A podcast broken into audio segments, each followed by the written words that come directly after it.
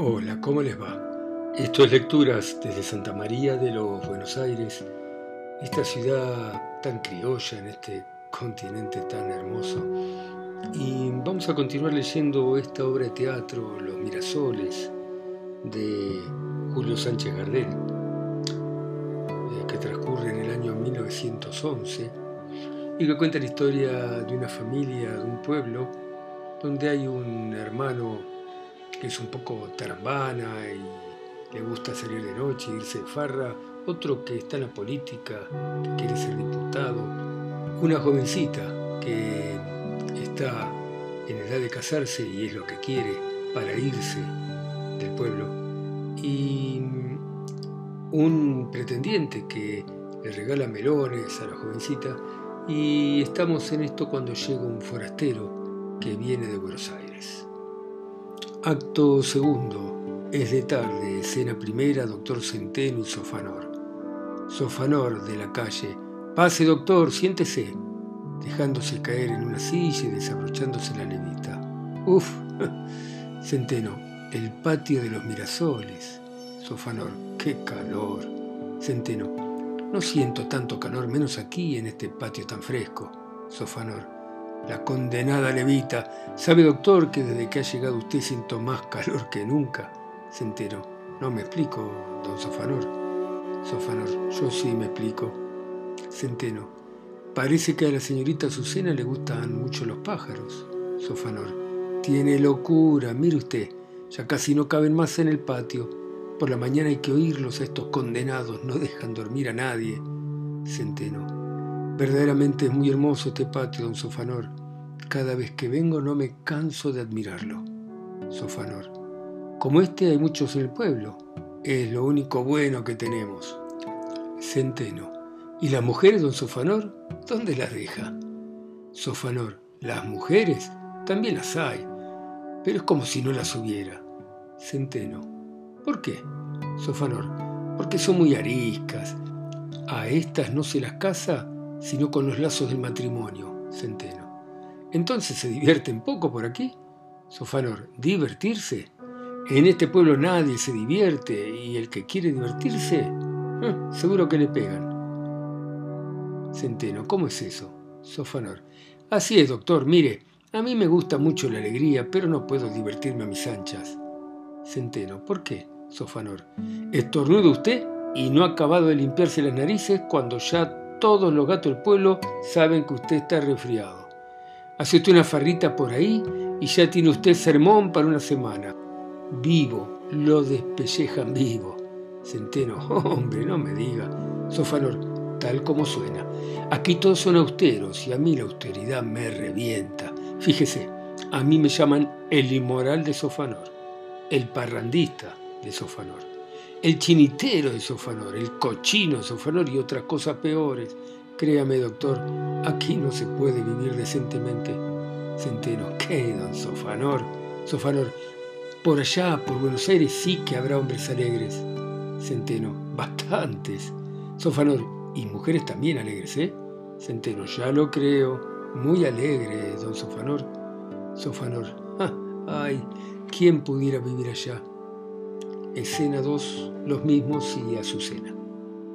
Azucena, buenas tardes. Centeno, buenas tardes. Azucena, ¿cómo les ha ido de paseo?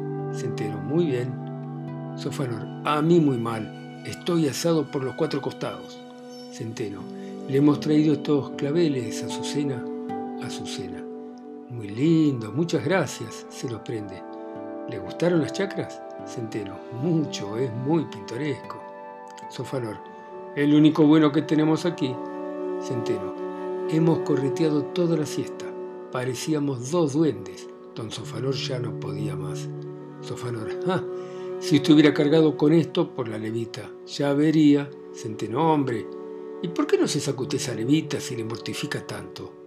Sofanor. ¿Me lo permite usted? Centeno. Pues claro, don Sofanor. Sofanor.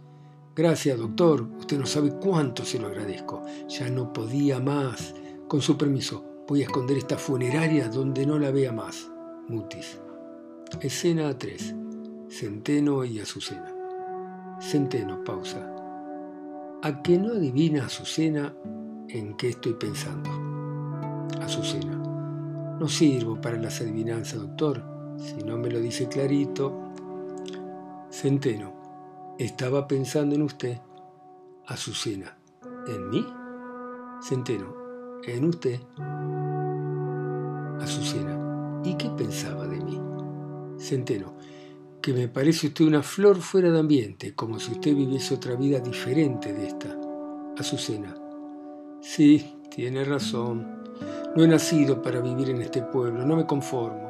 No me resigno a marchitarme en este ambiente frío, sin luz, sin aspiraciones, sin una sola vibración de vida. Centeno. Pues ve Azucena. A mí me seduce este abandono, este silencio, esta tristeza que flota en el ambiente, una noche clara de luna, una guitarra que suena a lo lejos, un perro que ladra y una ventana que se abre misteriosamente, tienen para mí más atractivos, más encanto que toda esa civilización que solo habla del materialismo de la vida. Azucena, que usted piense así, doctor, no me extraña, y hasta le encuentro razón. Usted llega a este pueblo cansado, fatigado de esa vida nerviosa y complicada, y naturalmente la calma y el silencio de esta vida provinciana tienen para usted cierto encanto, hasta por la novedad misma del paisaje, no exento de esa poesía que usted tan galantemente nos concede. Centeno. Exacto. Azucena. Pero ¿está usted seguro, doctor, que ese encanto no se rompe y desaparece a medida que la monotonía y el hastío de la vida se van infiltrando poquito a poco en nuestra alma? Centeno, claro que sí. Como todos los encantos, cuando se pierde la novedad y la ilusión de que están revestidos. Azucena, pues eso, yo he perdido la novedad del encanto. Centeno, entonces aún le queda la ilusión, Azucena. Azucena, la ilusión. ¿Y dónde está? ¿Quién puede dármela? Centeno, ¿quién? El amor. Azucena, el amor. Centeno, él solo es capaz de deslumbrarnos. Él pone su encanto en todas las cosas. Él matiza y enriquece el paisaje más pobre y desolado. Él nos descubre panoramas interiores de una belleza que jamás habríamos sospechado en nuestras almas. Pequeña pausa. Azucena. ¿Y este experimento lo tenía usted hecho antes de llegar acá? Centeno. No, Azucena. Desde que llegué a esta ciudad, desde que conocí el patio de los Mirasoles, todo me habla de amor. Azucena. ¿Todo? Centeno. Todo. Acercándose a ella. La naturaleza entera parece que me arrulla un sueño de amor. Este aire tibio y perfumado es como una caricia suave e insinuante. Tardes estivales, noches de evocación en que parece levantarse la tierra cálida y fecunda, un hálito de vida que entrar en mi pecho, robara todas mis ternuras, todas mis ansias para luego ir sembrando amores en la naturaleza dormida bajo el beso de la luna. ¿No ha sentido usted, Azucena, ese prodigioso influjo del amor? ¿No lo ha sentido cerca de usted así, tan cerca como lo estoy yo hoy? Azucena. Oh, no sé, no sé. Mi pobre alma ha soñado tanto tiempo con todas esas cosas que usted dice que ahora tengo miedo de que sean verdad. Centeno. ¿Tienen miedo de que sean verdad? ¿Por qué? Azucena. Por el temor de que mañana no lo fuesen. Centeno. ¿Usted duda? Azucena, no, no dudo, quiero creerle, necesito creerle. Sin esta creencia ya no podría vivir. La he esperado tanto tiempo, Dios mío. Pausa. Centeno mira a todos lados, luego se acerca con la intención de darle un beso. Centeno. Azucena. Escena 4. Los mismos y Sofanor. Sofanor. Me parece que he llegado mal momento. Azucena. Venga, tío. Sofanor, qué calor, doctor, ¿eh? Con intención. Centeno, ahora estará más fresco, don Sofanor. Sofanor. No me diga, doctor, la culpa de todo la tiene Cándido. Levita por la mañana, levita por la tarde, levita por la noche y venga yo a sudar las 24 horas del día. estaba condenado a levita perpetua. Escena 5, los mismos y doña Mónica. Mónica, buenas tardes. Centeno, buenas tardes. Mónica, ¿cómo le ha ido de paseo, doctor? Centeno, muy bien, señora. Me ha gustado mucho. Mónica, ¿le hiciste conocer la quinta de la comadre Purificación? Sofanor, no ha quedado nada sin ver. Centeno, don Sofanor ha sido muy relacionado en estos lugares. Mónica, como que ese es el campo de sus fechorías, no hay bicho viviente que no lo conozca por allí, pero no hay que felicitarlo por las relaciones, a la cual peor. Sofanor ha visto, doctor, no le dije, es inútil, aquí no se puede vivir decentemente. Escena 6, los mismos y don Cándido. Cándido entrando. ¿Sabe que había sido guapo, doctor? Centeno. ¿Por qué, don Cándido? Cándido, pasearse con semejante sol, se conoce que usted es porteño. Centeno, no tengo costumbre de dormir siesta, y aquí si uno no duerme siesta, no tiene con quién conversar. Cándido, y nosotros, si no dormimos siesta, no tenemos de qué conversar. De ahí salen todos los temas y murmuraciones políticas. Usted no se imagina las maquinaciones políticas que se fraguan en el reposo de las siestas. Yo creo que si el gobernador no durmiese siesta, cumpliría mejor su palabra y la política andaría más derecha. Centeno. A lo que parece aquí tampoco es muy limpia la política. Cándido. No os compare, doctor. El gobierno nacional es más serio en eso de prometer diputaciones. Ya verá cómo a usted le cumple. En cambio, la política provincial. A mí me han engañado ya diez veces. No te rías, Sofanor. Y lo peor es que mi dinero ha servido para que suban mis propios enemigos. Pero en las próximas elecciones ya verá usted. Lo tengo agarrado al gobernador con uñas y dientes. Por fin el país conocerá mis proyectos de ley y mis discursos. Entonces se hará justicia. Sobre este asunto deseo hablar con usted, doctor, que es amigo del gobernador. Centeno. Estoy a sus órdenes. Cándido. Ya le avisaré. Escena séptima. Los mismos y el abuelo. Abuelo. Buenas tardes. Centeno. Buenas tardes, señor. Sofanor. Hemos ido hasta Piedra Blanca, abuelo. Abuelo. Está bueno. Mónica. ¿Y qué le va pareciendo esto, doctor?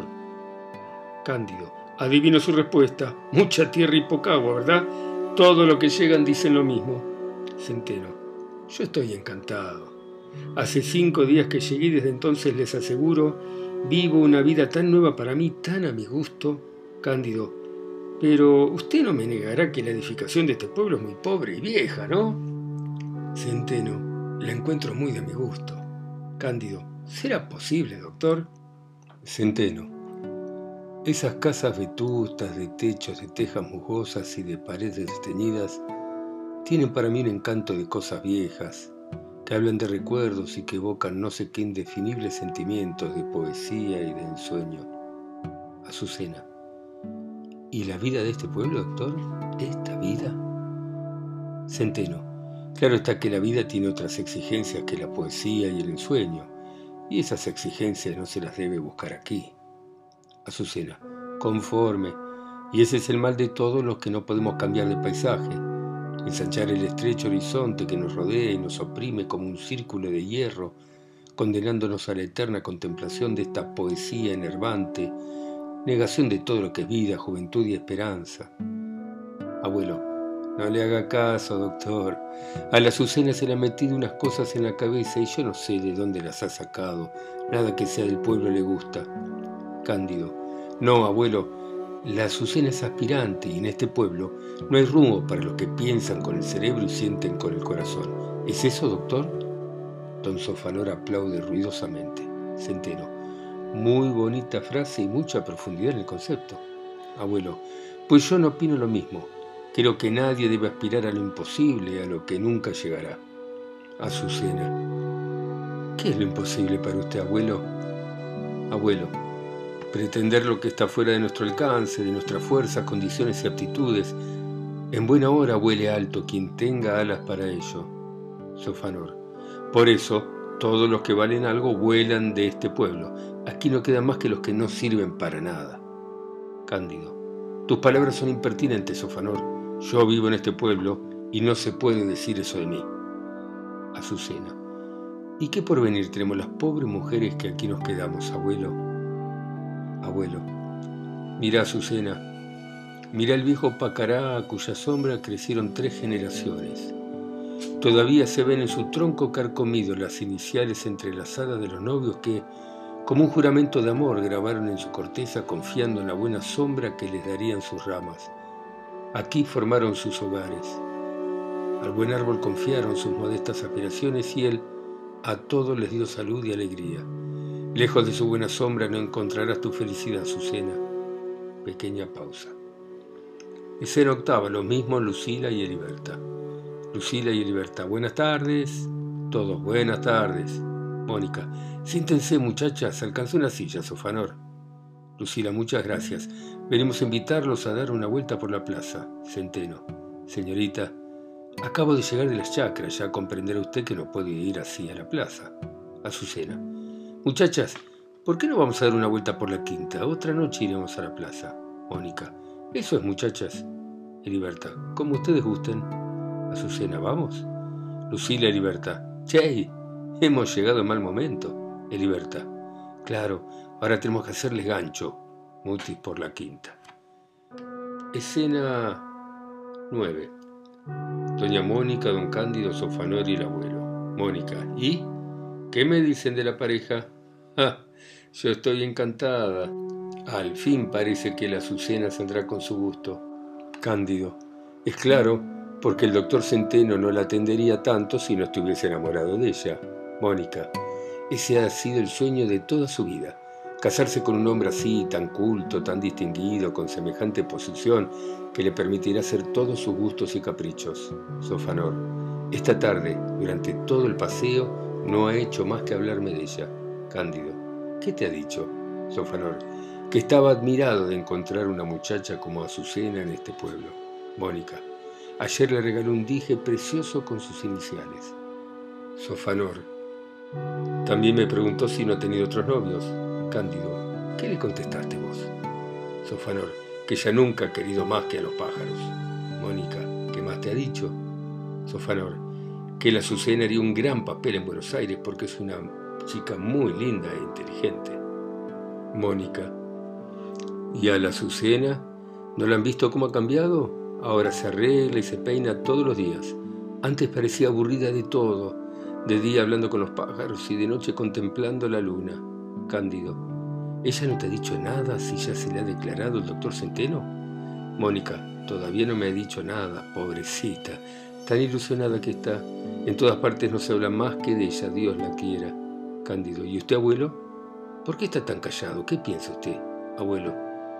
Pienso que están todos ustedes llenándole la cabeza a la pobrecita niña con ilusiones que no creo que se realicen jamás. Cándido, ¿qué dice, abuelo? Abuelo, voy a explicarme. No creo que el doctor Centeno se case con la Azucena. Cándido, ¿por qué, abuelo? Abuelo, porque el doctor Centeno tiene aspiraciones políticas y sociales muy grandes que la Azucena no puede realizarlas. Cándido, si la quiere. Sofanor, claro, el amor Usted desconoce la fuerza del amor, abuelo.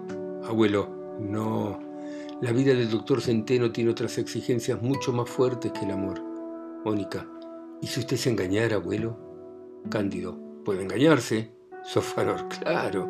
Abuelo, si yo me engañara, daría todo, todo, hasta estos pocos días que me restan de la vida por verla a la Azucena feliz y contenta. Pero no, no, no me engaño, pobrecita. Él se irá ella lo esperará siempre con la cara vuelta hacia Buenos Aires, viviendo por él y para él, atormentando el recuerdo y languideciendo de amor. Y cuando poco a poco vaya comprendiendo la verdad, la mentira todos sus sueños, cuando comprenda que ha anulado toda su vida, sus mejores años en la inútil espera del ausente, ¿han pensado ustedes que será de ella, de la pobrecita niña? ¿Comprenden ustedes ese dolor mudo, reconcentrado, de los que han pasado toda la vida esperando algo que no llega, que no llega nunca, ni con la muerte misma. Pobrecita niña, pobrecita niña. Cándido. Abuelo, respeto sus opiniones, pero debe hacerlo constar que no estoy de acuerdo con ellas. Muti por segunda izquierda. Abuelo, ¿qué has de estar vos de acuerdo conmigo si no lo has estado nunca con el sentido común? Mutis a la quinta. Pausa. Sofanor. Pobre Azucena. Mónica. Dios quiera que se equivoque el abuelo. Don Mamerto llama a la puerta. Sofanor. Ahí está don Mamerto. Mónica, recibilo vos. Sofanor. ¿Qué le contesto? Mónica. Decide cualquier cosa. Dale esperanza por si acaso tenga razón el abuelo. Muti rápido por segunda izquierda. Bueno, acá dejamos esta obra de teatro tan tierna, ¿no? tan humana, tan llena de estos conceptos que todos pensamos, ¿no? Irnos, estar, volver, quedarnos. ¿Qué será de nuestra vida, de nuestro futuro? ¿Qué queremos? Bueno, gracias por escucharme, ustedes que están en sus países, ciudades, en sus islas, continentes, a mí que estoy acá solo, en Santa María de los Buenos Aires. Chao.